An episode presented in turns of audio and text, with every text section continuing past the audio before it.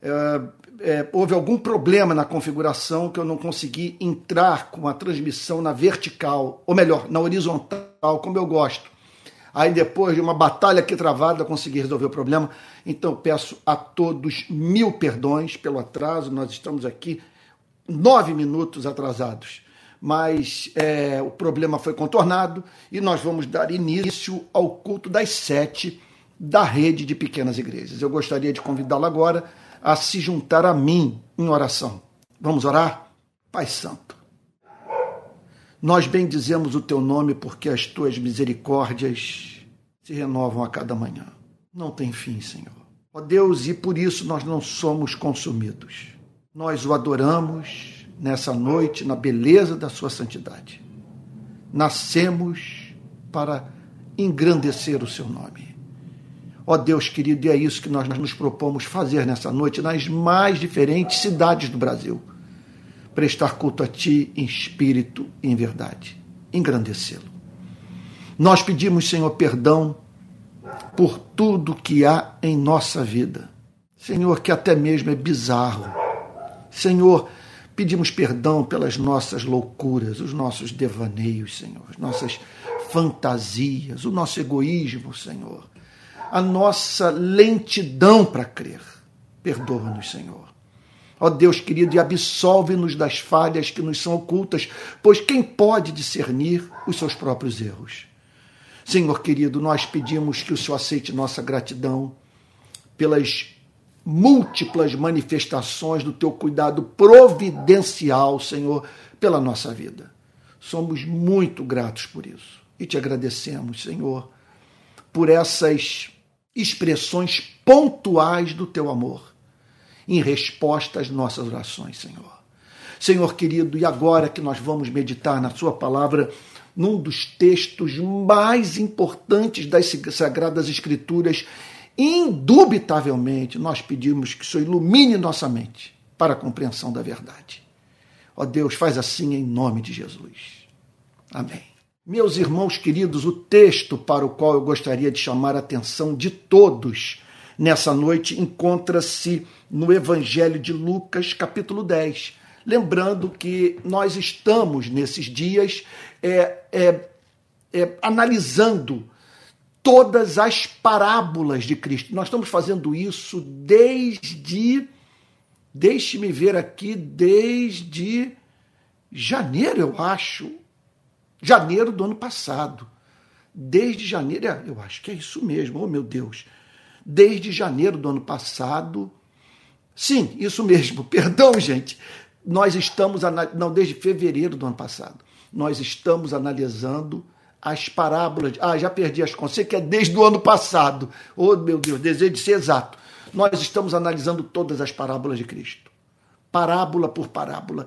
E na sequência dessas exposições, que, come que começaram com o Evangelho de Mateus, nós nos encontramos, depois de termos passado por Mateus inteiro e Marcos, nos encontramos aqui em Lucas, capítulo 10, verso 25, para analisarmos a parábola do bom samaritano. E para isso, portanto, eu gostaria de chamar a sua atenção nessa noite. Repetindo, Lucas, capítulo 10, versículo 25. Você encontrou sua Bíblia? Então vamos lá. Vamos à análise do texto. Eis que certo homem, intérprete da lei, nós estamos aqui, portanto, diante do diálogo mantido por um especialista em Antigo Testamento com Cristo. Estamos perante o intérprete da lei. O povo aguardava a produção teológica, o trabalho interpretativo do intérprete da lei, a fim de chegar às suas conclusões sobre o sentido das escrituras do Antigo Testamento. Então, não que devesse ser assim, não porque é o, o, povo de Israel é, tivesse que abrir mão da livre do direito de livre interpretação do texto, ok? A fim de esperar uma compreensão do Antigo Testamento por via de uma elite espiritual. Veja, o que estava envolvido nesse exercício, em primeiro lugar, a cultura da época. O papel que o intérprete da lei desempenhava naquele contexto espiritual de Israel. Então há uma dimensão cultural dessa, dessa atitude subserviente, desse, quer dizer, dessa tendência a esperar que a obtenção de conhecimento teológico viesse por meio de uma elite. Agora, por outro lado, veja só, por outro lado, é, o povo estava certo de que é possível Deus usar esses homens para a edificação da sua igreja.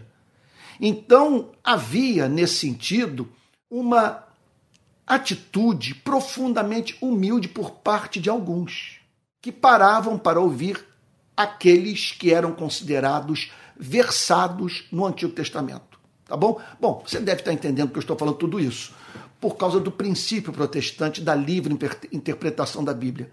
Isso é um valor que nós, cristãos, é, que recebemos tamanha influência da reforma protestante, não negociamos.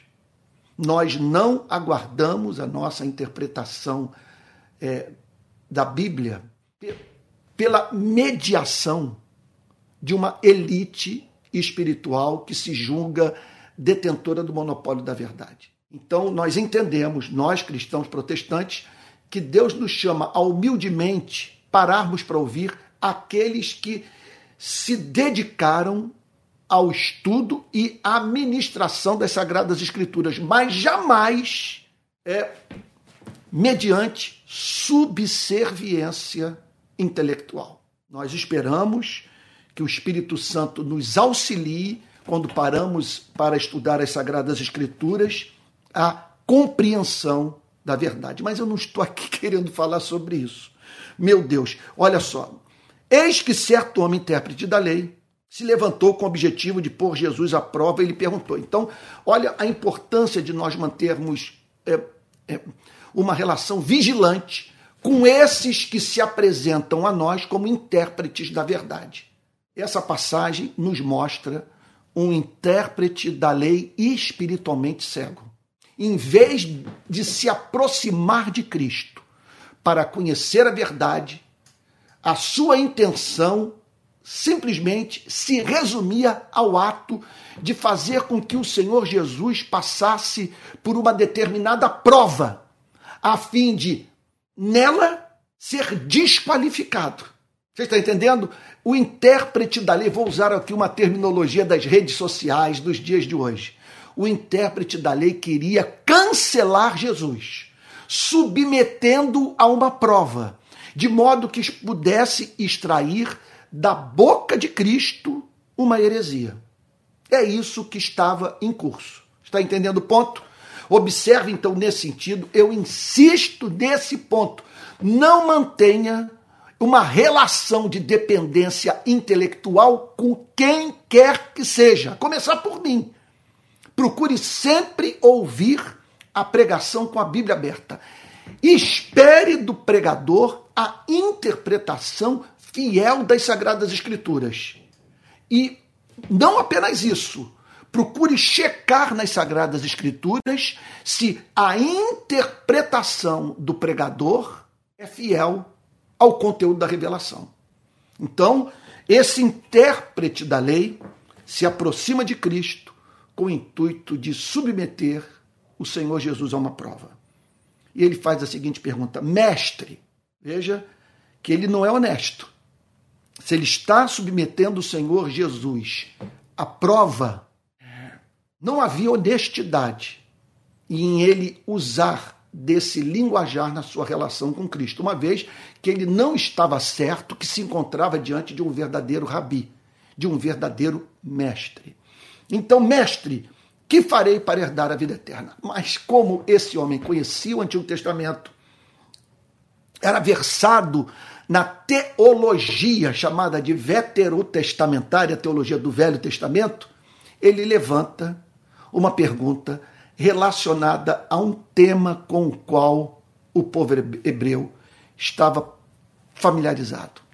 Que farei para herdar a vida eterna? É impressionante.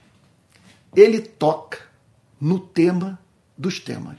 Não há nada mais importante na nossa vida do que conhecermos a resposta para essa pergunta. Que farei para herdar a vida eterna? Isso porque existe essa espécie de vida, a vida eterna, que não é apenas vida para sempre. É vida em comunhão de Deus, é a vida de Deus na alma.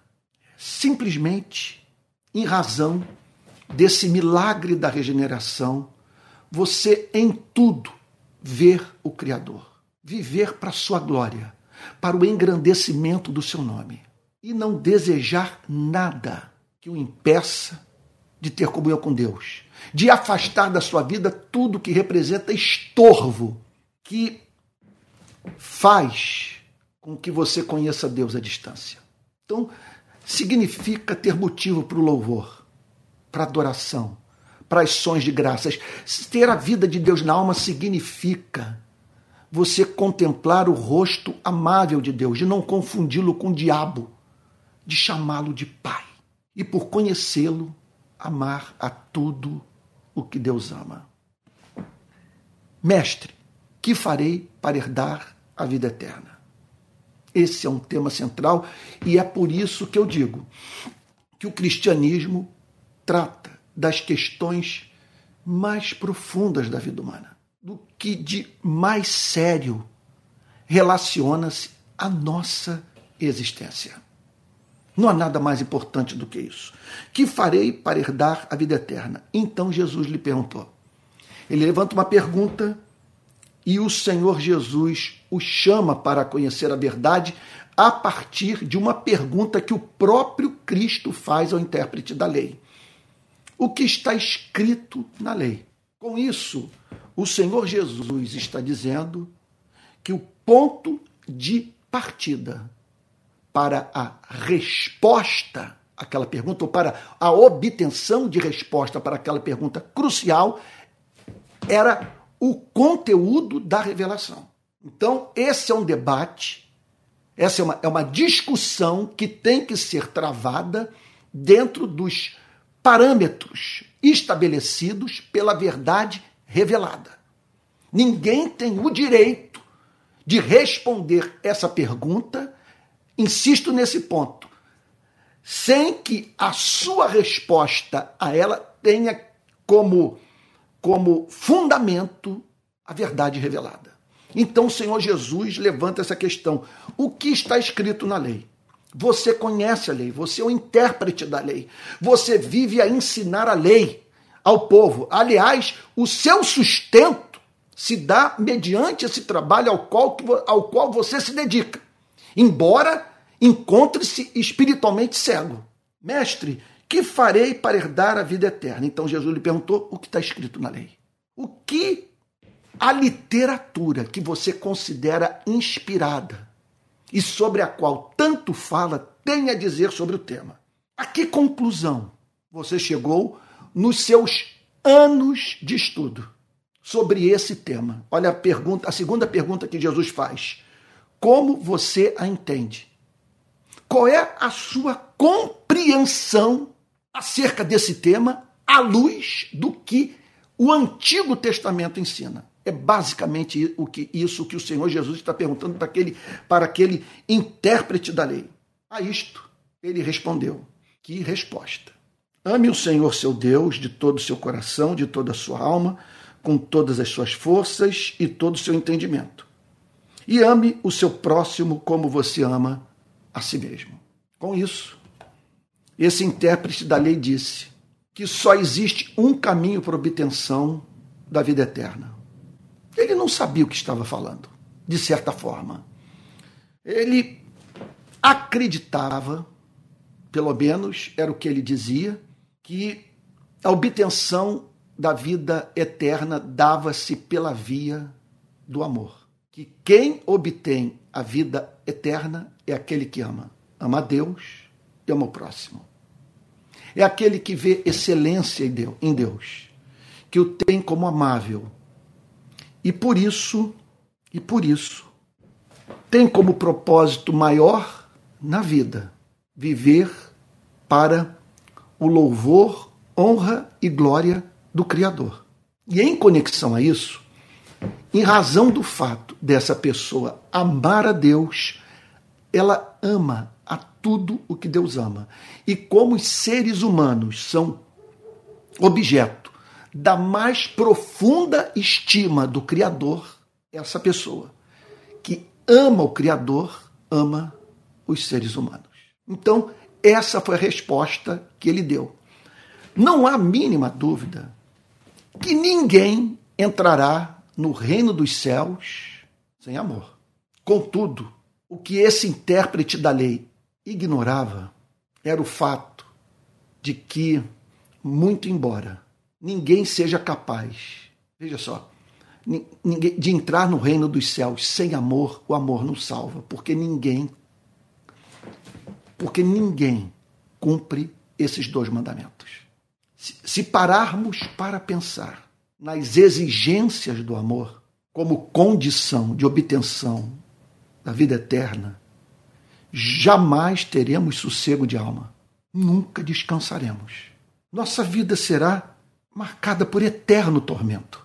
Porque pense comigo: quem ama a Deus de toda a sua alma, com toda a sua força, com todo o seu coração, com todo o seu entendimento, a ponto de não desejar nem a saúde, nem a doença, nem a riqueza, nem a pobreza, nem a morte, nem a vida. Desejar Deus.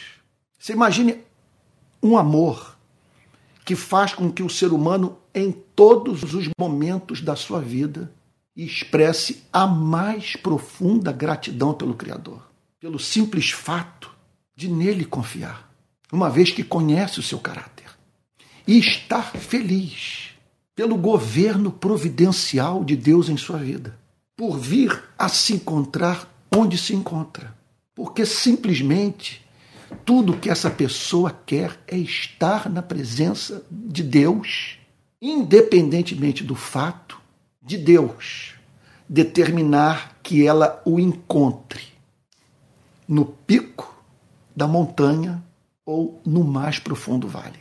Essa pessoa, portanto, tem um coração puro. Ela só quer uma coisa: fazer Deus sorrir. E ela, sendo assim, ama o próximo com o amor que tem pela sua própria vida. Ou seja, sua existência é caracterizada pela obsessão de viabilizar a vida do próximo. Quem cruza o seu caminho sente-se tratado com absoluta dignidade volta para casa dizendo: Nunca um ser humano me tratou com tamanho respeito. Então, esse amor, ele se expressa na forma de solidariedade, de compaixão, de misericórdia, de paciência ou longanimidade. O ápice desse amor é você dar a vida pelo próximo, interceder por aqueles que o maldizem ou amaldiçoam, bem dizer os que falam mal de você e dar pão e água ao seu adversário, quando o encontrar, carente do suprimento das necessidades básicas da sua vida. Quem vive assim? A isto ele respondeu: Ame o Senhor seu Deus de todo o seu coração, toda a sua alma, com todas as suas forças, com todo o seu entendimento, e ame o seu próximo como você ama a si mesmo. Então Jesus lhe disse: Você respondeu corretamente. Faz, faça isto e você viverá. Esse homem, portanto, simplesmente declarou acreditar que é possível um ser humano ser salvo pelo amor, pela obediência à lei, pelo cumprimento da lei. E o que o Senhor Jesus tem a lhe dizer deveria fazê-lo desmoronar aos pés de Cristo. Clamar por misericórdia, porque Olha, deixa eu ser franco. Se hoje me fosse apresentado o amor como o caminho da redenção, minha vida seria completo desespero. O que você teria a dizer sobre sua própria vida? Então, é certo que esse intérprete da lei tocou num ponto crucial, num, num ponto crucial. Não há quem conheça a Deus e o adore em espírito e verdade que em alguma extensão não o ame com todo o seu ser e não ame o próximo com o amor que tem pela sua própria vida. Contudo, contudo, esperar amor perfeito para sossegarmos a nossa consciência e assim, portanto, nos considerarmos dignos da vida eterna é o caminho da neurose, da psicopatologia, da loucura, do adoecimento de alma. Faça isto e viverás. O que o Senhor Jesus está oferecendo àquele intérprete da lei é a resposta da própria lei. Aqui, veja só, é o Senhor Jesus colocando aquele homem diante de Moisés. Faça isto e você viverá. Nesse sentido, portanto, o amor nos apresenta um caminho sem saída.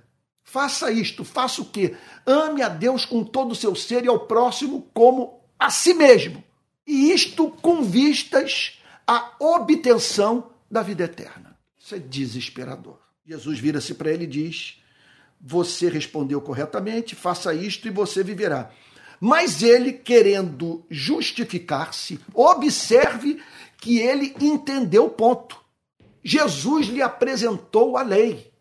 Olha só, é, veja só, ele querendo justificar-se, porque ele era espiritualmente cego, mas não a ponto de ter esperança de ser salvo pelo cumprimento da lei.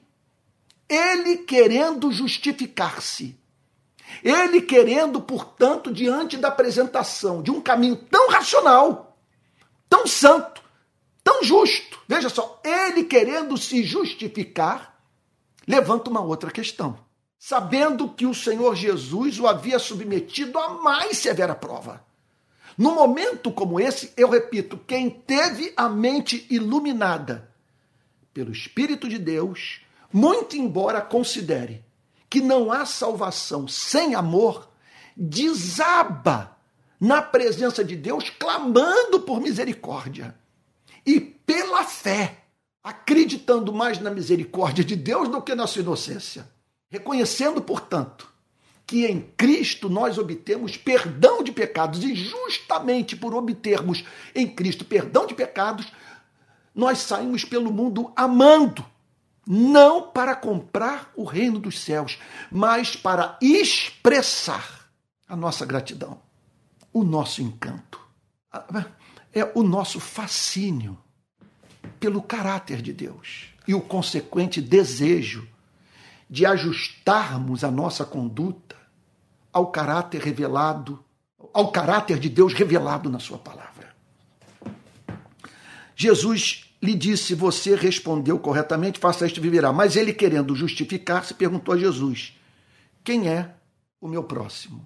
O que ele está entendendo é o seguinte: que sua vida era marcada por contenda, por desamor, que havia um histórico na sua vida de menosprezo, de indiferença, de pouco caso é, da dor de determinados seres humanos. Ele conhecia o seu histórico de mais obras. Então, ele, querendo justificar-se, perguntou: quem é o meu próximo? Observe que a sua intenção era essa, querendo justificar-se, querendo se eximir de culpa. Quer dizer, é movido pelo devaneio de que é possível um ser humano ser salvo pelo amor. Ele, querendo justificar-se, perguntou: quem é o meu próximo? Quem deve, deve ser objeto desse amor que Moisés exige, que a lei exige, sabe? que o Criador exige? Quem deve ser objeto desse amor? E aí o Senhor Jesus vira-se para ele inventa uma história, a fim de ajudá-lo a entender o significado do verdadeiro amor. Olha, entenda, não basta uma pessoa dizer que o amor legitima as nossas ações, que o amor é a principal evidência da fé verdadeira. nós precisamos emprestar conteúdo a essa palavra. Às vezes eu ouço determinadas definições de amor, sabe, que me levam a dizer: simplesmente essa pessoa está falando de um amor esvaziado do conteúdo que as sagradas escrituras emprestam a esse sentimento quando ele é real. Então aqui o Senhor Jesus sai desse lado subjetivo, dessa visão difusa, sujeita às mais diferentes interpretações e por estar sujeita às mais diferentes interpretações, pode nos levar a legitimar, em nome do amor, o pecado. O Senhor Jesus trata de apresentar uma definição precisa. Ele cria uma história. Tudo aqui é deliberado, inventado por Cristo, a fim de ajudar o intérprete da lei a entender o significado do verdadeiro amor e não apenas isso. Quem deve ser objeto desse mesmo amor? Então, o Senhor Jesus declara: Um homem descia de Jerusalém para Jericó. Lá estava um homem, portanto, descendo da capital espiritual de Israel, de Jerusalém, e se dirigindo para a cidade de Jericó. E ele caiu nas mãos de alguns ladrões. Essa estrada existe até hoje. Coisa de, há, pouco tempo eu passei por ela. Jesus está falando, ele inventa uma história, mas certamente baseada em, em determinados fatos, no histórico de roubos, de crimes praticados no caminho de Jerusalém para Jericó. Então esse homem descia de Jerusalém para Jericó e no caminho, portanto, ele caiu nas mãos de alguns ladrões que atuavam naquela localidade. Estes, então, depois de lhe tirar a roupa, Olha só. Depois de lhe tirar a roupa e lhe causar muitos ferimentos, retiraram-se, deixando-o semi-morto. Jesus está aqui falando sobre um dos problemas que nós enfrentamos nesse planeta. Tá? Parte dos nossos sofrimentos é consequência do mal perpetrado por seres humanos. Há, nesse exato momento, bilhões de pessoas literalmente sofrendo em razão da indiferença humana ou da prática efetiva do mal levada a cabo por homens e mulheres. Então, Jesus apresenta um fato da vida: seres humanos tornando a vida de seres humanos impossível. Estes, depois de lhe tirar a roupa e lhe causar muitos ferimentos, retiraram-se, deixando semi-morto. Então aqui o Senhor Jesus está nos apresentando algo característico da vida nesse planeta. Seres humanos tornando a vida de seres humanos um inferno. Seres humanos subjugando seres humanos. Seres humanos é, é, se comportando como lobos dos seres humanos. Seres humanos como os grandes inimigos da felicidade humana. E em conexão a isso, Jesus nos apresenta é, nessa parábola. Meu Deus, isso é muito sério. Eu peço, eu peço toda a sua atenção porque eu vou lhe dizer. Jesus, nessa parábola, nos fala sobre o mundo dos semi-mortos. Você está entendendo o ponto? Ele está dizendo o seguinte: que há nesse planeta um número incontável de pessoas semi-mortas. O que isso significa? Elas não têm mais condição de fazer frente às adversidades da vida por si mesmas. Elas carecem desesperadamente da solidariedade humana, de quem as ajude. Por favor, por favor, eu não vou mencionar nomes, mas pense nas consequências político-sociais do que Jesus está falando. Você entendeu? Ele está dizendo o seguinte: é, ladrões deixaram um ser humano sem roupa, o espancaram, o lançaram semi-morto à beira do caminho, numa estrada. Portanto, tornando inviável a vida de alguém que se tornou, portanto, carente da solidariedade de um outro. O que eu quero lhe dizer é o seguinte: é que há bilhões de pessoas, veja só, que apesar de todo o discurso da chamada meritocracia, não conseguirão se tornar é, é, donas da sua própria vida. Ou seja, capazes de gerir a sua própria existência, exceto se forem objeto da solidariedade humana. Está estabelecido esse ponto? Está claro para você? Então vamos avançar. Esse texto é extraordinário. O protestantismo brasileiro precisa conhecer desesperadamente o seu conteúdo. E eu diria mais: do ponto de vista do discipulado, daquilo que nós devemos ensinar aos convertidos, dos que se aproximaram da igreja no nosso país, essa passagem é central, porque nós vivemos numa cultura de trivialização da vida humana. Não é ensino bíblico autêntico ou discipulado verdadeiro aquele que não leva em consideração os males da cultura brasileira. E o principal mal da nossa cultura é a falta de respeito à santidade da vida, da vida humana. Nós estamos cercados de semi-mortos com os quais nós não nos preocupamos. Mas vamos avançar. Olha lá. Ele caiu nas mãos de alguns ladrões. Estes, depois de lhe tirar a roupa e lhe causar muitos ferimentos, retiraram-se, deixando semi-morto. Por casualidade, um sacerdote estava descendo por aquele mesmo caminho. Olha só, aqui nós nos deparamos.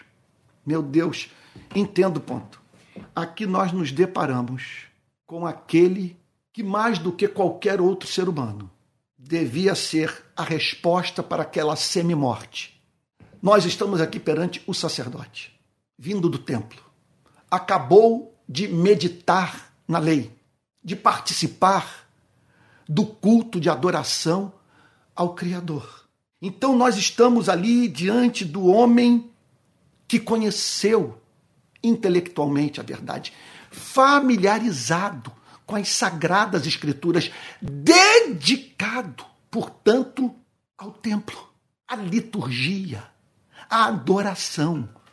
Olhem, então o Senhor Jesus deliberadamente, note bem, essa história não está baseada em nenhum fato real que conheçamos. Foi inventada por Cristo. Cada personagem aqui foi deliberadamente inventado por Cristo. Então ele fala desse sacerdote que estava descendo por aquele mesmo caminho, vindo do templo. O que esperar desse homem? Jesus declara. E vendo aquele homem passou de largo. Ele o viu Jesus está falando, meu Deus do céu, isso é muito sério, meu querido irmão. Não há nada mais importante que nós brasileiros devamos ouvir do que isso. Ele está dizendo o seguinte: que o homem viu duas coisas. Ele viu a lei, sabe? Ele viu a palavra, ele viu a verdade e viu o semi-morto. E a palavra que deveria simplesmente regular aquela visão ou a sua atitude diante do que os seus olhos viam, simplesmente foi ineficaz naquele momento da vida do sacerdote. O Senhor Jesus, repito, deliberadamente declara: ele o viu. Ele viu o quê? Ele viu um homem quebrado, um homem espancado. Ele viu simplesmente um homem que havia sido subjugado, por seres humanos mais fortes do que ele. Você está entendendo o ponto? Essa é a realidade do nosso planeta. É um planeta de opressão. O homem é o lobo do homem e nós não podemos ser românticos com relação a isso. Aquele homem, então, foi visto pelo sacerdote. O sacerdote não apenas viu um, um ser humano, ele viu um ser humano moído, quebrado, destruído, repito, sem condição de retomar o caminho. Você está entendendo? Isso é de fundamental importância. E o texto prossegue dizendo: de igual modo, da mesma maneira, um levita descia por aquele lugar. Então passa o sacerdote, em seguida vem o levita. aquele que se dedicava à adoração no templo, o responsável pelo louvor, aquele que, que botava música nos textos do Antigo Testamento. Você está entendendo? O que conduzia a adoração no templo, figura central é, na, na, na, na principal instituição religiosa de Israel, o levita. E outro, e outro ponto que vale a pena destacar: nós não estamos aqui, como informe encontramos no protestantismo brasileiro, sabe, diante de uma atividade dentro da instituição religiosa inventada pelo homem. Há muita gente hoje vivendo da igreja sem que a sua suposta vocação tenha como fundamento as Sagradas Escrituras. A, a, a igreja acaba virando, portanto, um cabide de empregos. No caso do levita, dá-se ou dava-se just, justamente o oposto. Deus havia designado certos seres humanos para conduzirem a adoração no templo. E esse homem, portanto, passa pelo mesmo local, vê aquele que havia sido objeto do ódio humano, do egoísmo humano, sabe? do que há de diabólico do homem, ele olha para ele e passa de largo. Ele passa de largo. Meu Deus, é tanta coisa que nós podemos atribuir ao, ao que Jesus está dizendo. O que Jesus. É, é, porque isso aqui dá margem a legítimas reflexões. Sabe, a, a, meu Deus, a nós pensarmos de uma forma mais ampla sobre o que Jesus está falando. Jesus está dizendo o seguinte: meu Deus, isso é muito sério. Ele está dizendo que nós podemos estar familiarizados com o mundo das instituições religiosas enquanto permanecemos espiritualmente mortos. Jesus está falando aqui, portanto, de um modelo de espiritualidade diabólico, cruel. Ele está falando de uma cultura religiosa que faz com que as pessoas observem dias sagrados, festas santas, culto do templo, mas, sabe, ao mesmo tempo, um modelo de espiritualidade que faz com que as pessoas ignorem o sofrimento humano. Então, não, olha, não há mensagem no Novo Testamento mais contundente, sabe, do ponto de vista é, dos ataques de, do Senhor Jesus desferidos contra a religião sem alma. Em outras palavras, tome cuidado com a cultura religiosa dentro da qual você se encontra, com o espírito que rege a, a relação com o mundo que está dentro da sua igreja. Tome cuidado com essa relação que você mantém com certos pregadores que podem transformá-lo num androide. Num androide. Veja, pode. É, é, há um tipo de pregação no Brasil que é capaz de fazer com que o crente veja o semi-morto dessa parábola como responsável pelo seu sofrimento. Isso, isso é muito grave, de modo a eximir a igreja de toda e qualquer responsabilidade. Tanto a responsabilidade ali factual, é, é, é, momentânea, objetiva. Meu Deus, eu espero que você entenda o ponto. É, há uma responsabilidade que tem a ver com o que nós devemos fazer imediatamente antes de esperarmos qualquer mudança estrutural nessa nação. Seja a revolução do proletariado, seja o tal do choque de capitalismo. Então, enquanto a direita espera o choque de capitalismo e a esquerda espera é, a revolução do proletariado, pessoas estão morrendo. E carentes, portanto, daquela ação pontual que não muda as estruturas. Você está entendendo?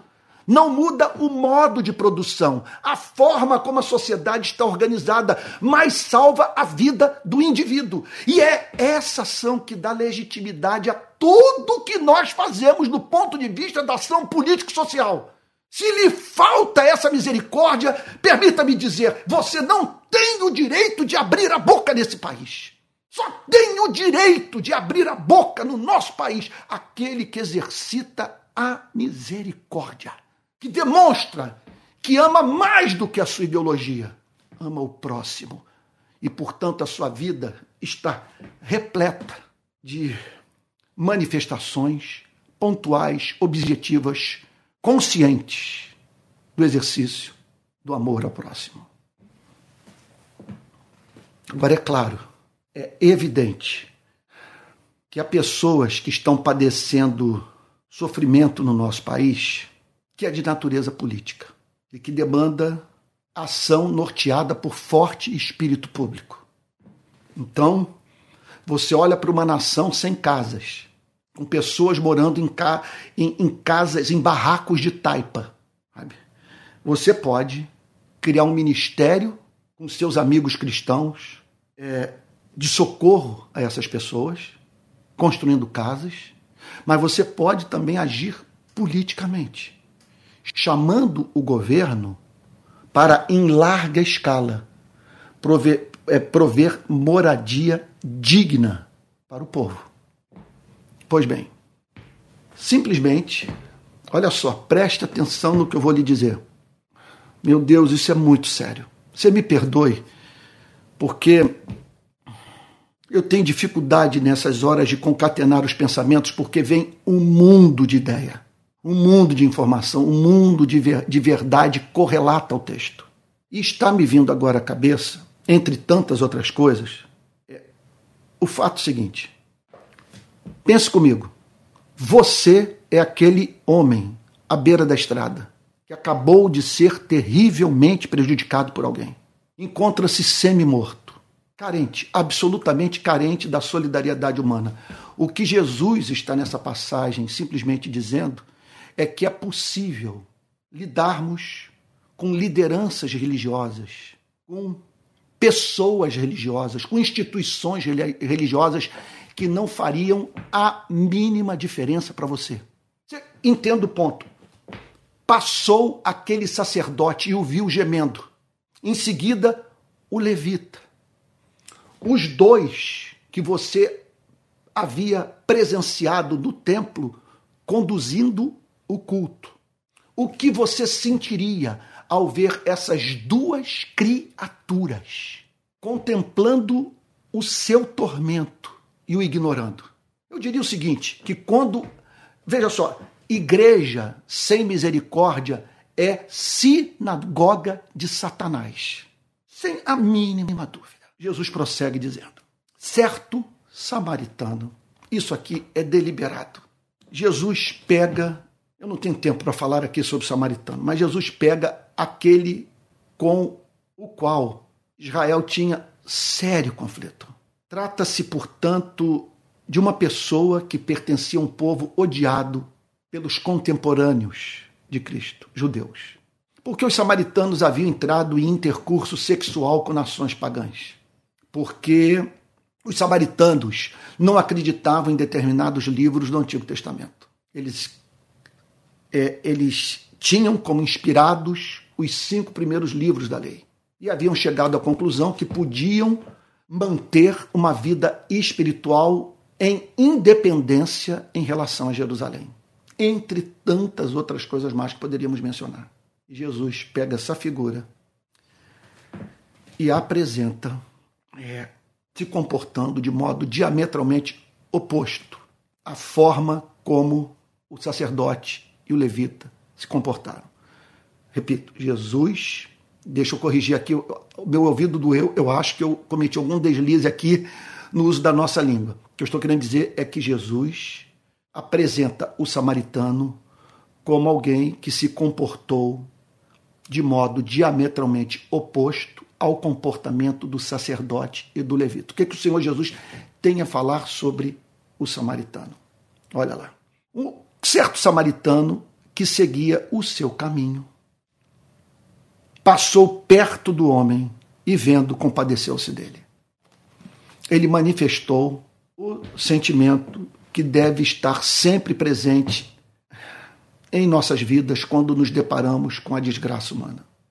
Olha, deixa eu dizer, essa passagem é de fundamental importância para as nossas vidas, nós brasileiros, por dois motivos. Sem esse sentimento de compaixão, podemos dizer que a fé é morta é a crença dos demônios. O que eu estou querendo dizer é o seguinte: a maior evidência de que você é cristão do ponto de vista do fruto do Espírito é a compaixão pelo que sofre. Quem não se compadece do que sofre está espiritualmente morto.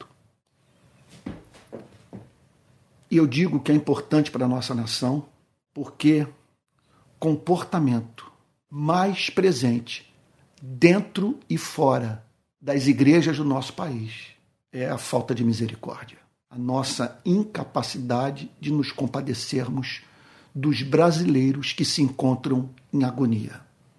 O texto diz então que ele se compadeceu dele. Se compadeceu. Ele, ele olhou para aquele homem e disse para si mesmo: Eu estou diante de um membro da minha espécie. Foi feita a imagem e semelhança de Deus. A sua dor eu conheço. Eu não sei o que, que se passa pela cabeça de um cavalo, de um boi, de uma onça, mas eu sei o que se passa na alma desse homem, porque ele é da minha espécie. E no lugar dele, eu estaria agonizando e suplicando por solidariedade, por alguém que me ajudasse a me refazer, de modo que pudesse retomar o meu caminho. Portanto, vendo, compadeceu-se dele. Ele percebeu que estava diante de alguém que carecia de uma espécie definida de amor, que a Bíblia chama de misericórdia. A misericórdia é aquela expressão do amor que me leva a fazer pelo que sofre, o que ele não é capaz de fazer por si mesmo para se livrar do seu sofrimento. Misericórdia. Então Jesus o descreve vendo, movido pela mais profunda compaixão e outra coisa, uma compaixão que por ser real é desembocou em atitudes práticas, concretas. E aproximando-se, fez curativos nos ferimentos dele aplicando-lhes óleo e vinho. Ele passa, portanto, alguma coisa. Ele passa o vinho, que era visto como antisséptico, e, e, o óleo que suavizava a dor. Ele usa dos recursos de que dispunha para socorrer aquele pobre coitado. Então, aplicando-lhes óleo e vinho. Depois, colocou aquele homem sobre o seu próprio animal meu Deus do céu. Pense no sentido, no conceito de propriedade privada à luz dessa passagem. Ele era dono daquele animal, mas ele relativizou a sua propriedade privada, o pertencimento daquele animal a ele, uma vez que o amor o exigiu uma vez que ele se deparou com alguém que precisava mais daquele recurso do que ele próprio. Isso aqui tem implicações profundíssimas para a forma como lidamos com aquilo que julgamos que por direito nos pertence. O que essa passagem está dizendo é que nós somos apenas administradores dos recursos de Deus e que esses recursos devem ter como finalidade precípua o serviço ao necessitado. Que o necessitado, entenda, exige que compartilhemos com ele aquilo que possuímos, ainda que nos faça falta, uma vez que o ato de abrirmos mão daquele recurso é, trará socorro para a vida de alguém feito à imagem e semelhança de Deus. Ou seja, somos donos de algo do qual, caso venhamos abrir a mão, não nos fará a falta que essa mesma riqueza, sabe, caso seja suprimida, representará para a vida daquele que sofre. Oh meu Deus, você está entendendo o ponto? Eu fui claro. Ah, eu dou, é nessa hora que eu sinto falta de estar na igreja, de ver pessoas balançando o rosto. Você entendeu o que eu estou lhe dizendo? O que eu estou falando é o seguinte: que o amor nos chama até mesmo a abrirmos mão daquilo que nos fará falta, uma vez que suprirá uma necessidade maior, enfrentada por um ser humano. Então ele o colocou sobre o seu próprio animal, levou para uma hospedaria e tratou dele. levou para uma hospedaria e tratou dele, já que ele precisava de um período de convalescença. Não havia a mínima condição de, com, de, de, com aquela medicina daqueles dias, aquele homem pudesse retomar a estrada. Então ele diz que levou para uma hospedaria e tratou dele, e cuidou dele. Observe que nada aqui foi feito para desencargo de consciência. Realmente, ele se compadeceu daquele homem. No dia seguinte, separou dois denários. Ele pegou o equivalente ao pagamento por dois dias de trabalho. Era dinheiro. Então ele dá dois denários ao dono da hospedaria, dizendo: Cuide deste homem. E se você gastar algo a mais, farei o reembolso quando eu voltar. Então, observe o que o Senhor Jesus está aqui falando sobre o sentido do amor. Ele está dizendo simplesmente o seguinte: que o amor é a principal característica do discípulo. E que a expressão mais basilar desse amor é a misericórdia, que é a compaixão por aquele que sofre, que é a expressão do amor, repito, já disse isso antes, que nos leva a socorrer o necessitado quando esse, no seu sofrimento, não dispõe de recursos para ajudar a si mesmo. Cuide deste homem e, se você gastar algo a mais, farei o reembolso quando eu voltar. Ele abre mão daquilo que lhe pertencia. Ele julgava o seguinte: eu não posso dar uma finalidade diferente ao que possuo diante de tamanha necessidade de um ser a quem Deus ama. Então Jesus perguntou. Jesus cria essa história. Meu Deus do céu. Essa é uma história chocante era coisa, nesse momento, do intérprete da lei se desesperar e dizer: quem pode ser salvo? Se esse é o padrão do amor, se o meu próximo é o ser humano, independentemente do seu gênero, da sua classe social, da sua etnia. Sabe? Se aquele que está à beira da estrada pode ser o meu inimigo, quem será salvo? Jesus lhe perguntou: Qual destes três lhe parece ter sido próximo do homem que caiu nas mãos dos ladrões? Veja, a pergunta poderia ser é, comunicada de uma outra forma. Permita-me é, fazer uma paráfrase do que Cristo perguntou. Qual destes três lhe parece ter sido próximo do homem que caiu nas mãos dos ladrões? Vamos fazer, vamos, vamos reformular a pergunta. Qual destes três foi visto pelo que se encontrava em agonia como a resposta de Deus para o seu sofrimento? Como manifestação angelical. Como a humanidade do homem manifestada da forma mais concreta. Então, é, qual destes identificou no homem caído a dor de um ser que é especial para o seu Criador? Meu Deus, há, mu há, muitas outras formas de nós lidarmos com essa pergunta. Qual destes três lhe parece ter sido próximo do homem que caiu nas mãos dos ladrões? O intérprete da lei respondeu: O que usou de misericórdia para com ele. E ele entendeu o ponto. Ele diz o seguinte: essa história que você inventou é a demonstração mais concreta, é gráfica sabe? É palpável do sentido da palavra misericórdia.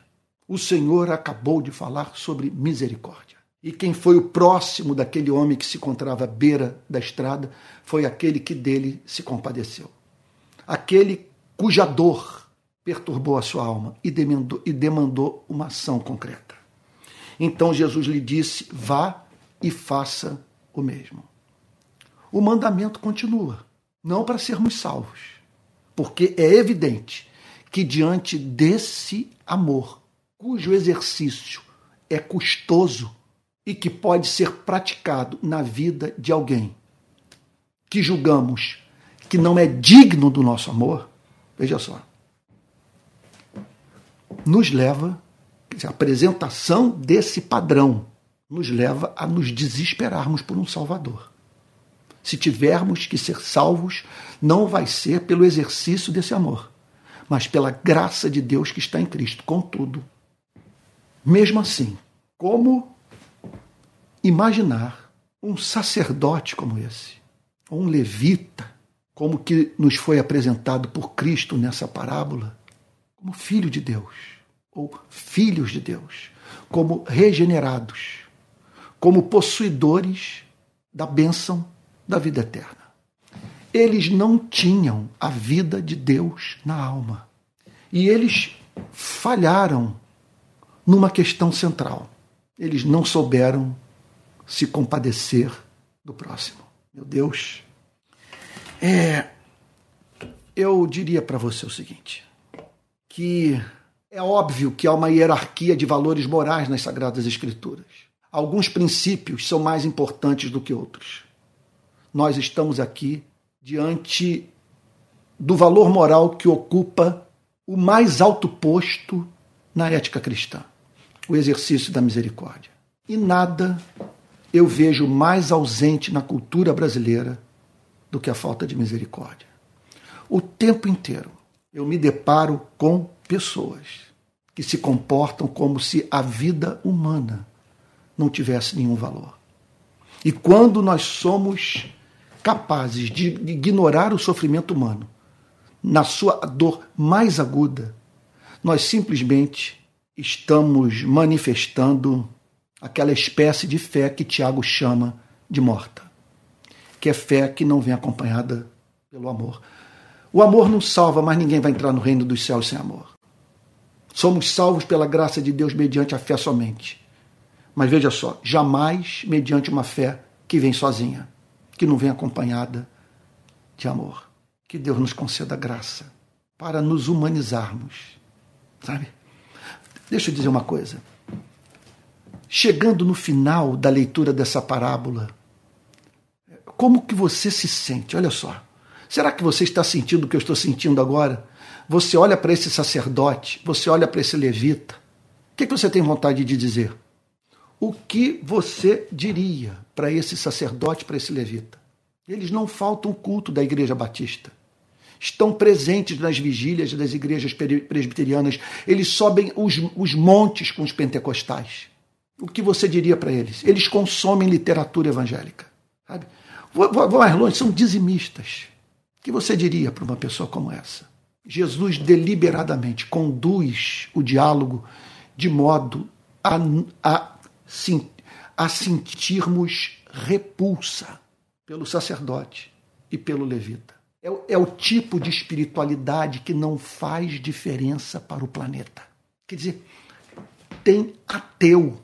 Estou pregando salvação pelas obras, mas tem ateu cuja partida desse mundo vai fazer mais falta do que a morte de homens como esse sacerdote e esse levita.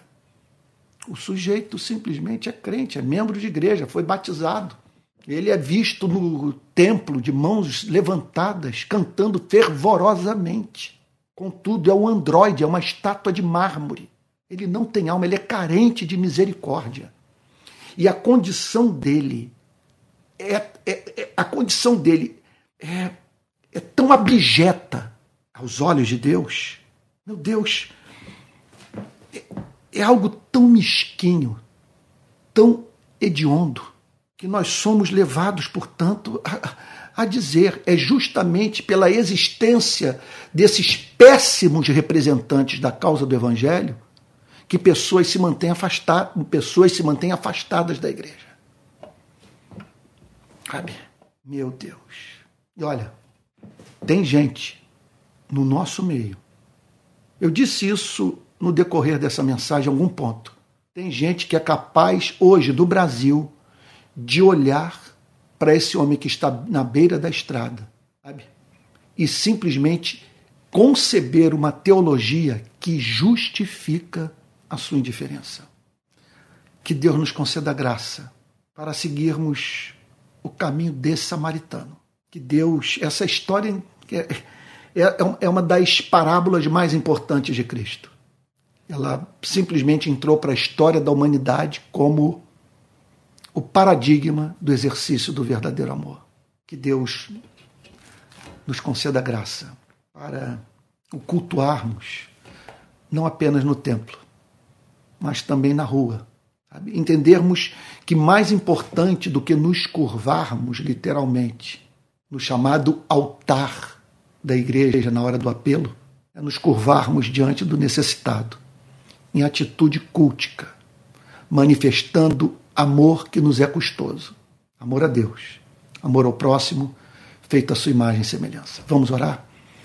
Pai Santo, nós pedimos que, em nome do Senhor Jesus, que o Senhor visite o nosso coração com esse amor, que não salva, mas é a principal evidência de salvação. Quem não ama não conheceu a Ti.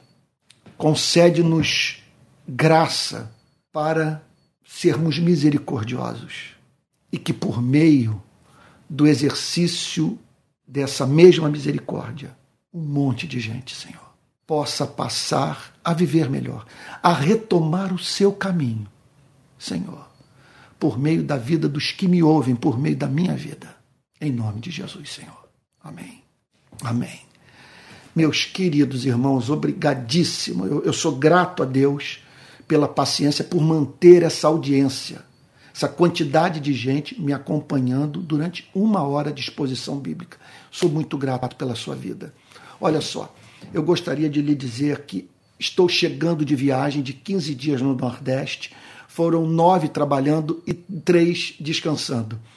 E mas mesmo no período de descanso eu não consegui trabalhar, porque a pobreza que eu vi me levou a sobre ela falar e, e pronto. E acaba que você passa mais tempo é, é, é, ajudando o povo brasileiro a ter uma ideia do que se passa nesses rincões de, pobre, de pobreza do nosso país do que propriamente gozando do período de descanso.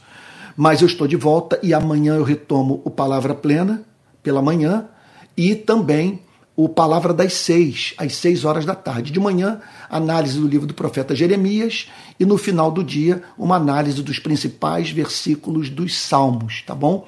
Então, tudo isso a partir de amanhã. Eu quero também lhe dizer que a RPI, a Rede de Pequenas Igrejas, é mantida pelas ofertas voluntárias de pessoas das mais diferentes regiões do Brasil. Se você quiser nos, nos ajudar, e estamos precisando de ajuda, é, envie sua oferta para é, pixrpi22.gmail.com. Nesse vídeo, na sua descrição daqui a pouco, eu vou inserir o telefone do Daniel Cardoso, que é o dono da Caris Travel, que nos levará para Israel no ano que vem. Nós faremos uma viagem por, pelo Egito e por Israel do dia 14 de fevereiro até o dia 29 do mesmo mês, no ano que vem, 2024. Caso você queira viajar conosco, então faça contato com a Caris Travel. Quero lhe dizer também que o principal meio de comunicação interna da rede de pequenas igrejas é o Telegram. E no Telegram você terá acesso aos links dos nossos encontros semanais. Há vários. Nesse momento, meu filho Pedro e o queridíssimo Emerson estão é, falando sobre o livro Oração, do pregador americano recentemente morto, Tim Keller. Livraço. Tá bom? E é isso. Estamos espalhando pequenas igrejas pelo país e em breve nós vamos olhar para o mapa do nosso país e ver aqueles pontinhos ali que haverão de representar as cidades nas quais há uma pequena igreja, tá bom? E vivendo para a glória de Deus de uma forma orgânica, é, minimamente institucionalizada, espontânea, sabe? Um lugar de amigos. É isso que nós queremos, tá bom? Então, olha, daqui a pouco é, é, essa mensagem vai ser encerrada agora. O link você poderá usar, o link dessa mensagem, para compartilhar com seus parentes e amigos.